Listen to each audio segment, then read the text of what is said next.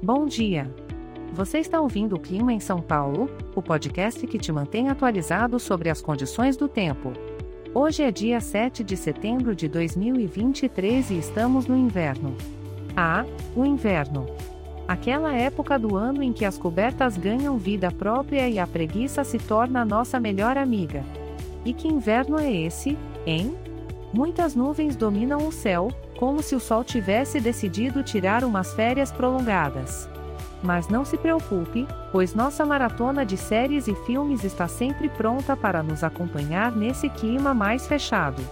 Pela manhã, a temperatura máxima chega a 29 graus, enquanto a mínima é de 14 graus. Uma diferença considerável para colocarmos à prova nossas habilidades de escolher a roupa ideal para o dia. Sugiro um bom café da manhã acompanhado de um livro para começar o dia de forma aconchegante.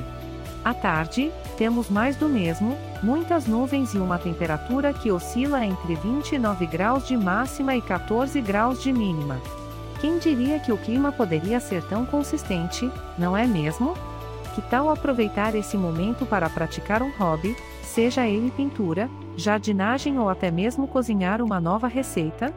Afinal, temos que encontrar formas de manter o ânimo mesmo com o tempo cinzento.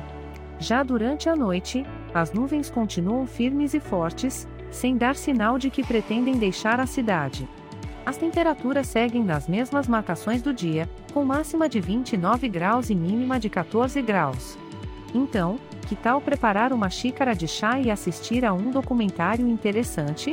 Afinal, não temos como mudar o clima, mas temos o poder de escolher como aproveitá-lo. E assim encerramos mais uma previsão do tempo em São Paulo.